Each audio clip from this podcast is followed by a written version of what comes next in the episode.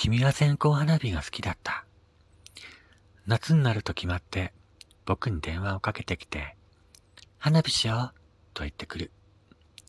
コンビニに並んでいる花火を二人で買って、いつも花火をした。その中でも君は線香花火だけは自分でやらないと気が済まないぐらい線香花火が好きで、僕がやると、私のものなんだからって言ってすぐ怒り出す。どうして線香花火が好きなんだい？って僕が聞くと、君は笑って答えた。線香花火って小さいんだけど、明るくて派手じゃないんだけど、派手なところが好き。かっこよさを表に出さない花火だよね。気取らない感じが好きなんだ。君はそう言うと、二本目の線香花火にライターで火をつけて、優しい顔で線香花火を眺めていた。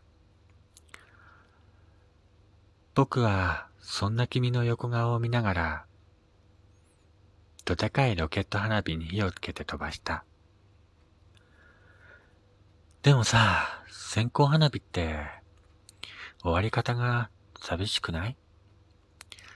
僕がロケット花火をしながら君に聞いた。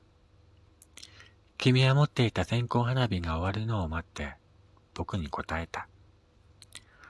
そうかもね。だけど、花火なんて何でもそうじゃないかしら。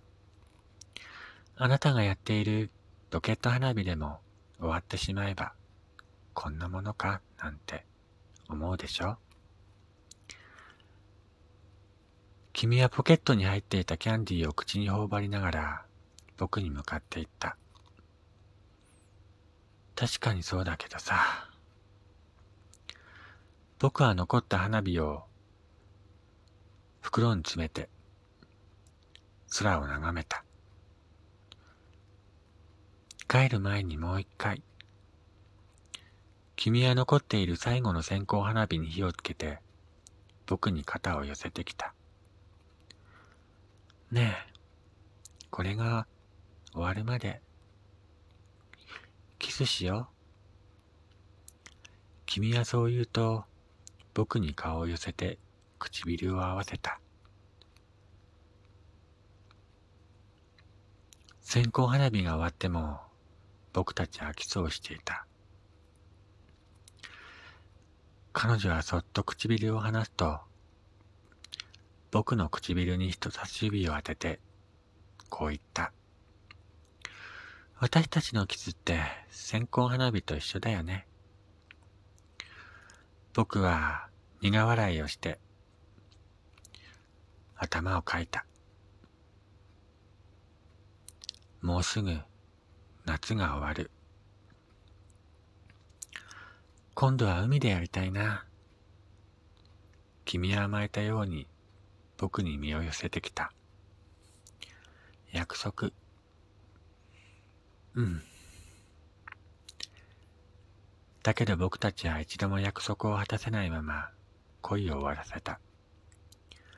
なんで終わったのかよく覚えていないけど、僕たちの恋は線香花火のごとく、一度は燃えてすぐ消えてしまった恋だと思う。君があの時言っていた言葉、なんとなくわかるような気がする。今でも君は線香花火が好きなんだろうかなんとなく僕は君のことを思い出して、コンビニに線香花火を買いに行きたくなった。